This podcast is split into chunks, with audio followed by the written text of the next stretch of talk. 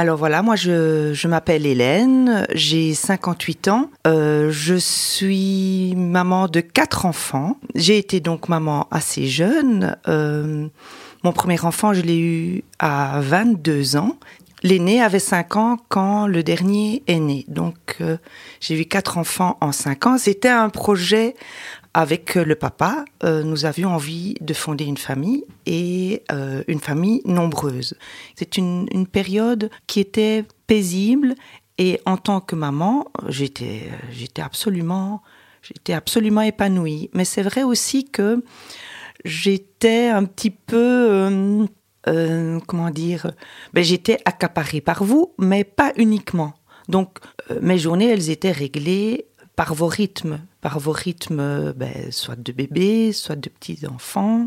Mais je n'étais pas que maman. Et pour ça, ça c'était vraiment important pour moi. J'avais des amis, j'allais au cinéma avec mes amis. Euh, nous avions quand même hein, euh, une vie sociale euh, très riche, donc je n'étais pas que maman, mais j'étais en effet essentiellement maman mes, prises de décision, de, de, vie même, mm, l'organisation de mes journées, l'organisation de, de, la euh, semaine, ben, c'était mon, travail, mais mon travail n'était pas à, à, temps plein. Donc, euh, par contre, maman, je l'étais à temps plein.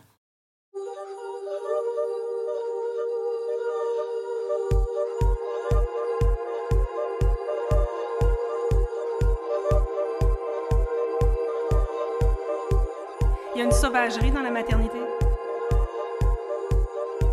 J'ai capté le patriarcat quand je suis devenue mère, en fait. La maternité comme ça, non merci. Je n'ai plus le temps pour moi. On vit dans une société qui est euh, néolibérale, patriarcale, raciste, sexiste, classiste.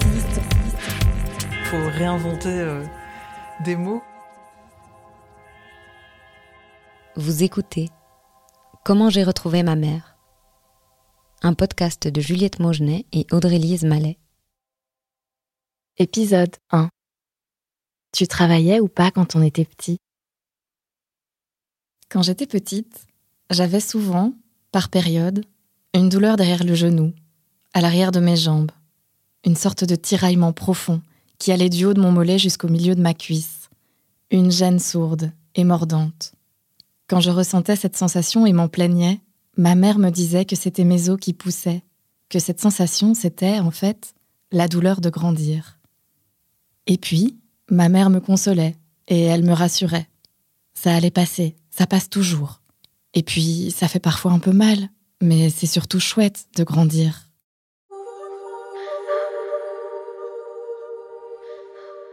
C'est cette douleur-là, celle de grandir, que j'ai ressenti autour de mes 30 ans pendant de longs mois. J'avais mal derrière les genoux, par période, comme quand j'étais petite, mais surtout, j'étais en permanence épuisée, éreintée, traversée de sentiments mitigés et intenses. Et à ce moment-là, je n'avais plus ma mère pour me rassurer, me consoler. Ma mère n'était plus là pour m'aider à comprendre et à accepter la douleur, pour m'accompagner, m'épauler, je n'avais plus ma mère pour m'aider à grandir sereinement.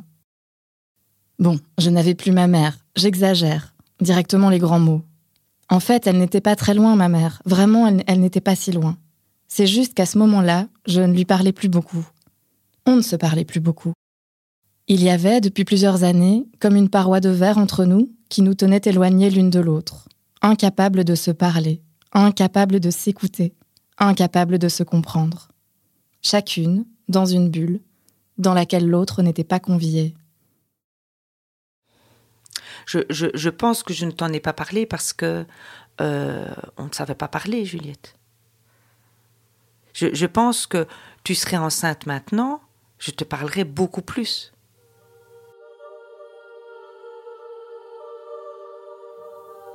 C'est aussi à ce moment-là que j'ai rencontré Audrey. Enfin, on avait déjà échangé via Instagram, mais à cette période, on a commencé à se parler davantage. Cette période-là dont je vous parle, bon, je vais vous le dire tout de suite. C'est la période qui a suivi la naissance de mon deuxième enfant. Louve est né à la fin de l'année 2021. Mon premier enfant, Maurice, avait un peu plus de deux ans. Coucou Audrey. Euh, bah écoute, je te fais comme promis, avec un peu de retard évidemment, hein, euh, un petit message vocal. Euh, mais quand même, en tout cas, ouais, c'est chouette d'en savoir un peu plus et c'est chouette de, de, de se rendre compte de tous les ponts en fait sur la question du de la maternité et du féminisme. Ben, c'est clair que moi, du coup, ça me donne envie vachement euh, de travailler euh, aussi, notamment. Ah oui, c'est ça, parce que tu parlais notamment de votre congé euh, parental, en fait, avec ton mec, qui du coup vous permet vraiment de de vous enfin de passer beaucoup de temps avec euh, avec votre enfant et en même temps de vous répartir les choses pour que chacun puisse reprendre ses activités à son rythme et mais quand même en, en, en reprenant des activités ou du travail, enfin voilà. Et ça, je trouve ça incroyable en fait. Et je trouve qu'on est tellement à la bourre euh, sur ces questions-là en Belgique. Et moi, c'est un des, c'est une des choses sur lesquelles j'aimerais euh, travailler en fait. Euh, j'aimerais faire un projet de soit de création radio, soit je sais pas exactement encore quelle forme ça pourrait prendre, mais de questionner justement le rapport à la parentalité. Euh, des pères qui en fait ne passent que deux semaines euh, que deux semaines à la maison après la naissance et qui après reprennent le boulot et tout ce que ça implique et tout ce que ça a comme conséquences euh, euh négatives en fait. Et ça c'est vraiment quelque chose que j'aimerais bien un peu creuser et, et peut-être justement notamment en allant à la rencontre de, de gens pour qui c'est complètement différent quoi comme comme vous de ce que tu me racontes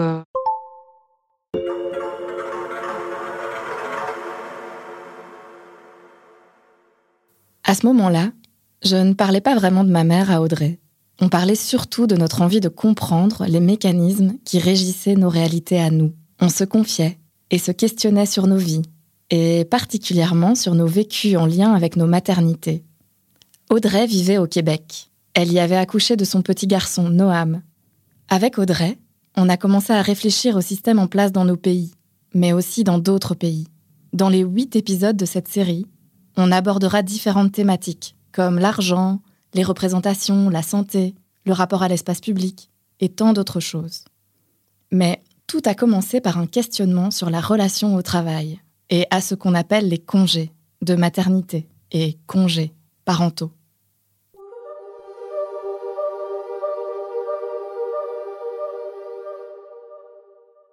Au Québec, à la naissance de notre bébé, mon copain et moi avons pu rester trois mois ensemble, à la maison. Ma cousine et son conjoint, qui vivent en Allemagne, sont restés tous les deux auprès de leur enfant pendant ces six premiers mois. Puis, ils ont bénéficié de quelques mois de reprise progressive, pendant lesquels ma cousine était à temps partiel et son copain en congé, parent principal en charge de leur fille qui n'allait pas encore à la crèche. On a regardé les chiffres de l'Allemagne, de la Suède, du Luxembourg, des Pays-Bas, de l'Espagne, et on les a comparés on voulait mélanger les bonnes pratiques d'ici ou d'ailleurs pour construire notre système idéal. En Suède, par exemple, les parents ont 16 mois de congés parentaux à se partager, avec un minimum de 3 mois chacun. Ils touchent 80% de leur salaire. L'Allemagne s'inspire du modèle suédois, avec un congé parental de 14 mois, à se répartir entre les deux parents.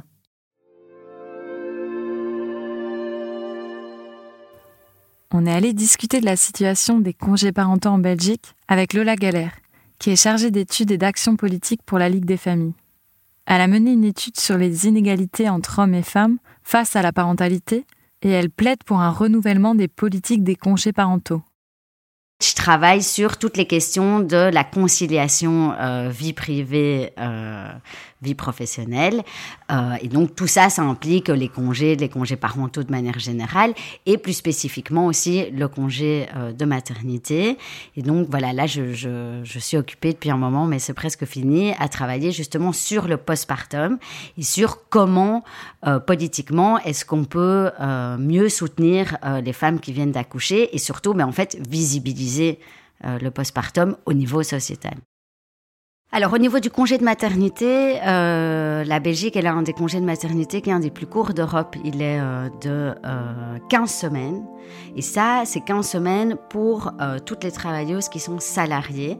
Par exemple, les indépendantes, elles n'ont pas 15 semaines, elles ont uniquement 12 semaines. Donc ça, c'est aussi une des revendications majeures déjà, c'est que toutes les femmes puissent avoir 15 semaines de congé maternité. Au niveau du congé de paternité, coparentalité, il était de 10 jours, hein, il y a 3 ans. Euh, et nous, vraiment, on plaide en fait pour qu'il soit identique à celui de la mère pour, euh, pour plein de raisons différentes. Il est passé à 15 jours. Euh, maintenant, à partir de, cette année, en janvier, il va passer à 20 jours. Donc, les parents, les pères et les coparents vont avoir un mois, ce qui est déjà une grande avancée, on va dire. Le problème du congé de maternité en Belgique, ce n'est pas juste le temps, c'est aussi le montant. Les femmes touchent 82% de leur salaire les 30 premiers jours et ensuite seulement 75% de leur salaire. Et oui, vous m'avez bien entendu. On perd un quart de notre salaire parce qu'on a eu un enfant. Le système des congés parentaux est constitué d'une façon telle qui pousse les hommes à la, au travail et les femmes euh, à la maison. Lors de la naissance d'un enfant, il y a toute une partie des femmes en fait qui sortent du marché du travail et puis toutes celles qui réduisent leur temps de travail. Mais réduire son temps de travail, ça a des conséquences énormes sur la carrière des femmes. Comment est-ce qu'on agit vraiment à la base pour qu'il y ait un changement de mentalité, ben pour moi, les congés familiaux, c'est vraiment un levier majeur, en fait, parce qu'on agit à la base. La société ne permet pas, disons, à ce qu'il y ait une égalité euh, entre les hommes et les femmes à ce niveau-là. Or, c'est la base.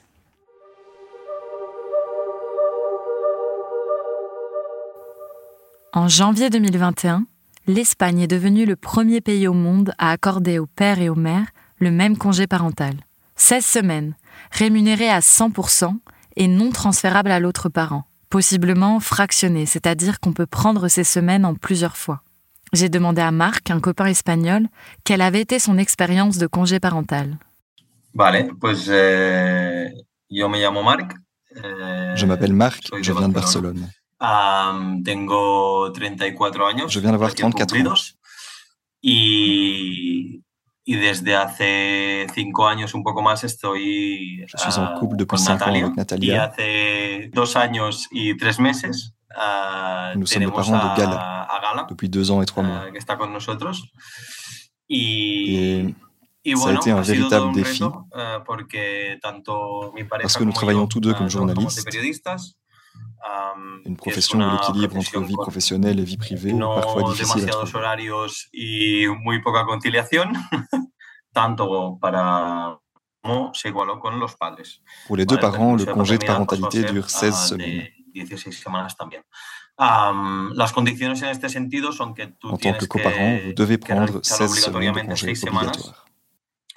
De, de permiso. Se intentó ahora con una nueva ley, de hecho, En fait, on a essayé de l'étendre à 24 24, semaines, ah, pero al final las negociaciones no, no mais les négociations n'ont pas abouti. Cuando tú utilizas el permiso, am, Quand on utilise son congé parental, on ne paye pas d'impôt sur le revenu. Donc au niveau économique, on reçoit plus, disons, que ce qu'on gagne eh, habituellement, et tout ça est payé par la sécurité sociale. En caso, mm, yo quería hacer un, Dans mon cas, je voulais faire aussi longtemps que possible. ¿eh?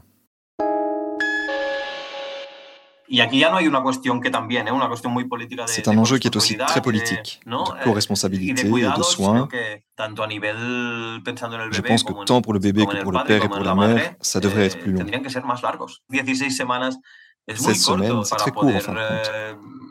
Je pense que nous devons aller plus loin pour pouvoir garantir eh, l'équilibre entre vie professionnelle et vie privée, l'égalité et en fin de compte une bonne éducation parentale, Eh, respectueuse et appropriée.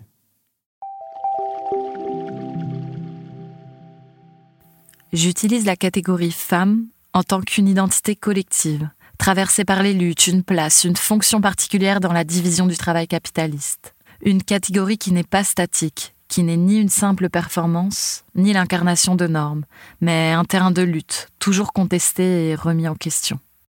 Les mots que vous venez d'entendre sont ceux de Silvia Federici, écrivaine, philosophe, intellectuelle et militante féministe matérialiste italienne. Dans ce podcast, on a fait le choix de parler ici de mère, en imaginant que ce mot, mère, rassemble toutes celles qui peuvent se reconnaître dans la catégorie femme de Silvia Federici.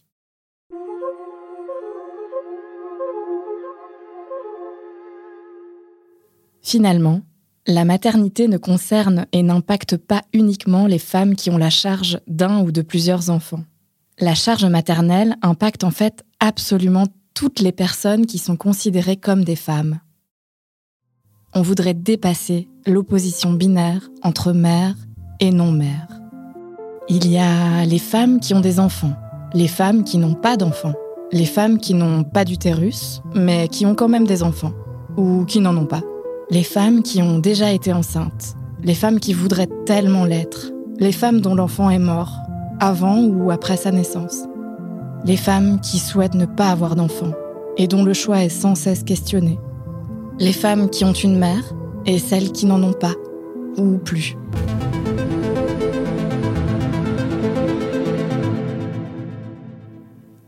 Pour nous, ce mot mère est puissant et politique, comme le mot femme.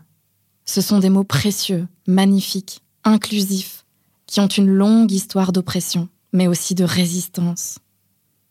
La puissance des mères, c'est aussi la puissance des femmes qui ne sont pas mères, ou pas tout à fait, ou pas encore, ou qui l'ont été, ou qui ne veulent pas l'être, ou qui ne le seront jamais.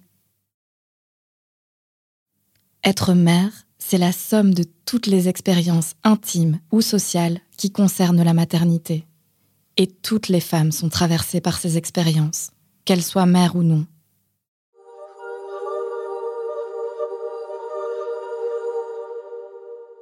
On a vu avec Lola Galère que la maternité renforçait les inégalités entre hommes et femmes, notamment par rapport à l'accès au travail rémunéré.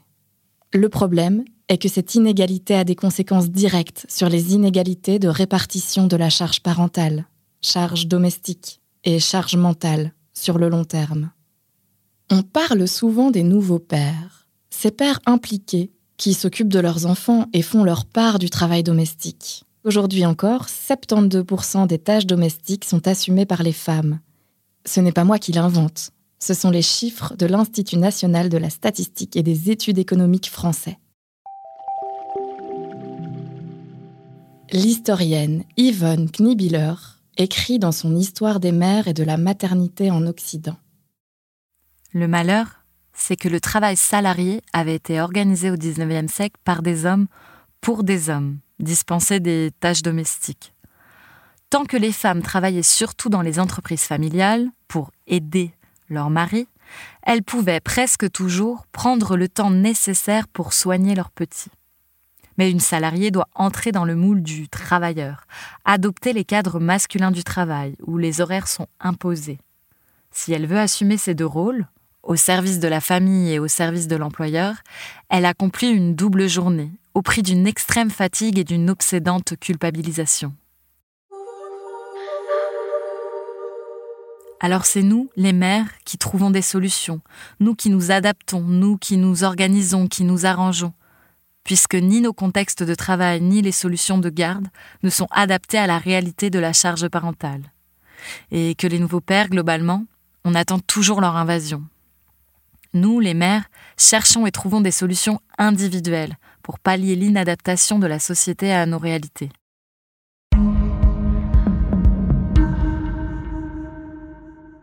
Et là, vous commencez doucement à vous dire euh, Ok, c'est très intéressant tout ça, mais quel est donc le rapport avec sa mère? Et les gens, on n'est qu'à l'épisode 1. Ça vient, ça vient, vous inquiétez pas. Vous voyez cette histoire de solution individuelle qui repose sur les épaules des mères la vérité, c'est que quand mes enfants étaient tout petits, j'étais particulièrement isolée et fragilisée. Et je devais déployer des trésors d'inventivité pour trouver des solutions organisationnelles, pour réussir à tout combiner. Pendant cette période, j'aurais beaucoup aimé que ma mère puisse être présente à mes côtés. Et elle ne l'était pas, elle ne l'était pas vraiment. Alors je trouvais d'autres solutions.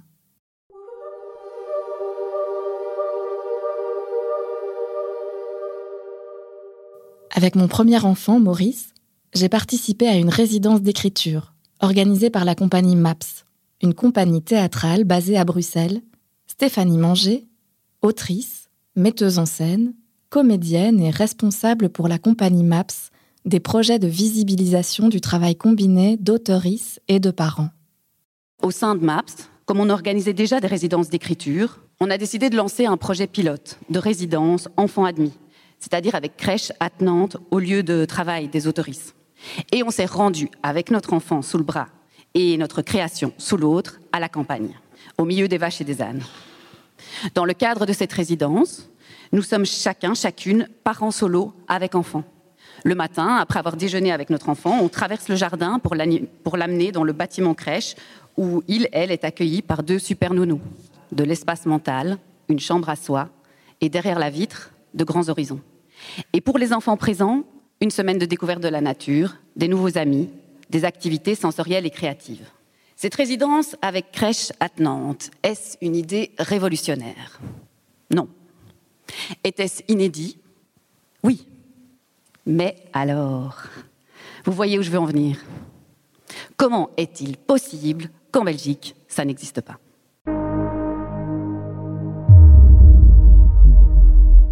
Comment est-il possible que de nombreux secteurs de travail ne se posent même pas la question des dispositifs qui seraient nécessaires pour faciliter ou tout simplement pour permettre la combinaison entre travail rémunéré et parentalité?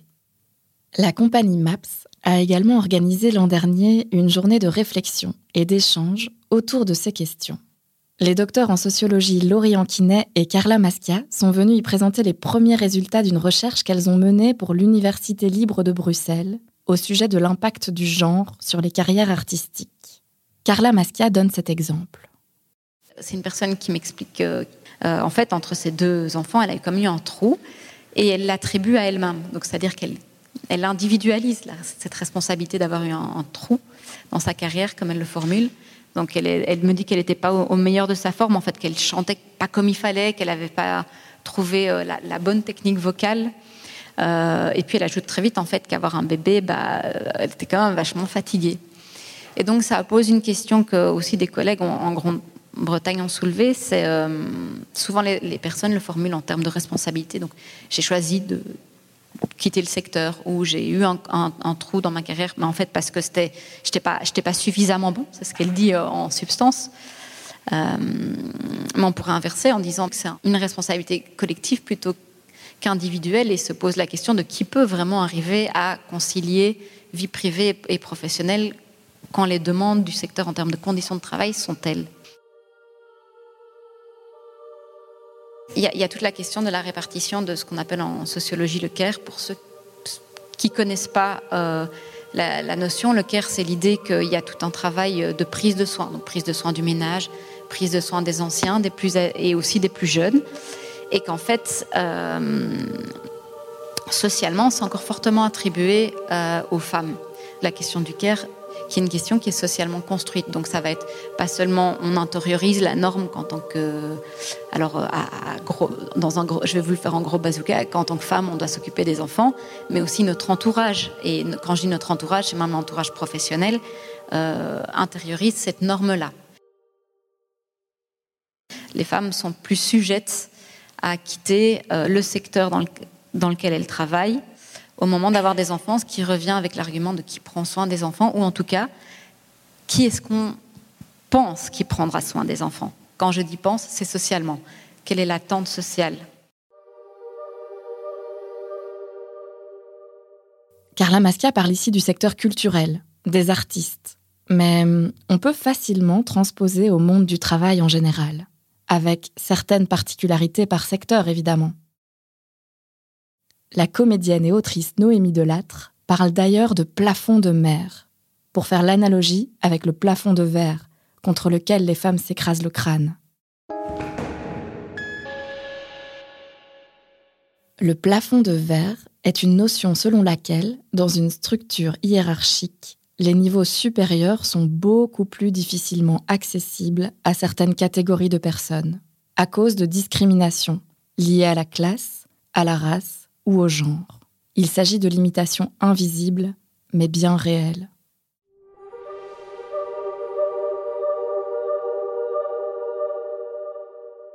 Parce que la recherche a, quand même montré qu'on associe les femmes à une moins grande disponibilité, De même, au niveau du recrutement, la recherche toujours montre que euh, les femmes sont vues comme des risques, euh, risque d'absence, risque de demande d'aménagement. Encore une fois, c'est l'idée que les femmes sont traitées comme des risques potentiels, à la fois parce qu'elles auraient besoin de temps en dehors euh, de leur travail, mais aussi parce qu'il y aurait toute une série de postulats euh, quant à ce que l'industrie demande et ce que la femme est capable de faire. On a aussi demandé quel est, selon vous, l'impact de votre genre sur la carrière, la même, question qu'avec les enfants. Et on voit encore une fois qu'il y a une, une grosse différence euh, en termes de genre, euh, puisque euh, les femmes, à 62%, ont reporté que le genre avait ou avait eu un impact négatif sur leur carrière, contre 7,5% des hommes.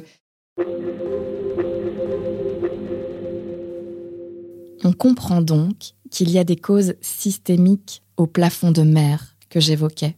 Des causes qui expliquent pourquoi la conciliation travail-famille est plus complexe pour les femmes. Mais je dois vous avouer que quelque chose me chiffonne un peu dans cette histoire de congés parentaux et de rapport au travail. Je vous parle de travail par-ci, de travail par-là, de travailler comme employé ou de travailler dans le secteur artistique, et puis de combiner le travail avec le reste. Mais en vrai, le travail, c'est quoi exactement? Quand j'arrête d'être rémunérée pendant plusieurs mois pour pouvoir garder mon enfant parce qu'il n'a pas encore de place en crèche, même si moi je n'ai plus de congé maternité, c'est pas finalement un travail d'en prendre soin en permanence, de m'en occuper H24, de répondre à tous ses besoins? Quand je fais la vaisselle, et les courses, et la lessive, et quand je fais des trajets pour mes enfants, et quand je range la maison, et quand je passe des heures sur Vinted pour trouver la vendeuse à qui acheter des fringues en lot, et quand je passe l'aspirateur et le balai, et quand je nettoie les couches, et quand je trie les vêtements, et quand je donne à manger ou le bain. Quand je fais tout ça, ce serait pas aussi un peu du travail quand même? Avec Audrey, la co-réalisatrice de cette série, nous avons cherché à répondre à cette question et à tant d'autres. Nous avons essayé de comprendre à quels endroits et comment les femmes qu'elles soient mères ou pas, subissent des injustices et des violences systémiques en lien avec la maternité. Et du coup, euh, voilà, ça moi je trouve que ça se retrouve euh, dans tous les sujets qui concernent les enfants. C'est-à-dire que s'en occuper, c'est une joie, mais c'est aussi un désespoir. Euh, s'en défaire, c'est une joie et c'est aussi un désespoir. Et c'est toujours, c'est toujours pareil. Oui, il y a vraiment des violences morales, des violences physiques. J'ai l'impression que le fait qu'on choisisse euh, de ne pas avoir d'enfant, ça peut être assez confrontant euh, pour certaines femmes et même pour certains hommes en fait, parce qu'en fait ce qu'on dit aussi à notre manière, c'est euh, la maternité comme ça, non merci. c'est un peu le, le topping au-dessus du cupcake, quoi. T'as pas trop le droit de te plaindre, quoi. T'es pas morte. Parce que c'est un peu ça qui est sous-jacent aussi. T'aurais pu mourir, t'es pas morte. On passe à autre chose. Occupe-toi de ton bébé, tout ira mieux. Je suis allée rencontrer Christine Delphi, qui est une autre grande penseuse féministe. Et donc je lui dis Ah, Michel Perrault, elle m'a dit la féminité, c'est le don.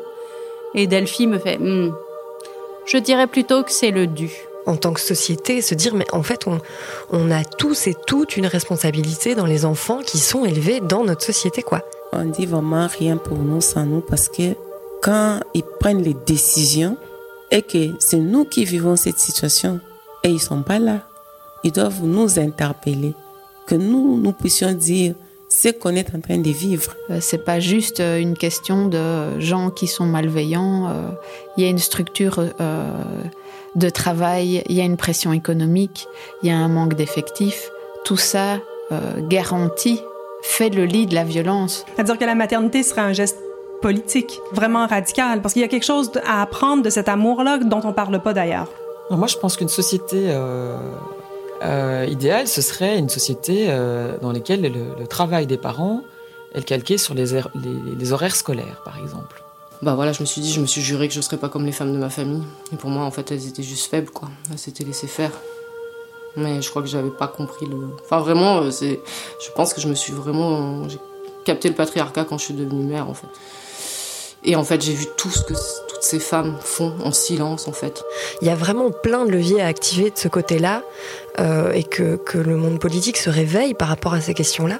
Je parle de représentation là, mais ça suffit pas. Ce qu'il nous faut, c'est des actes, c'est des choses concrètes. Tu peux agir concrètement. Ça, tu peux agir très concrètement. Pauline de la Broye-Allard, Angèle Ngandou, Titiou Lecoq, Martine Delvaux, Florence Guillot, Barbara Dupont, Valérie Loudvout, Céline, Flo, Caroline et toutes les autres. Nous avons rencontré des dizaines de chercheuses, activistes, autrices, travailleuses du soin qui nous ont aidés à tenter de comprendre comment la maternité est construite dans notre société. Chacune d'entre elles, sans le savoir, m'a aidé à retrouver ma mère.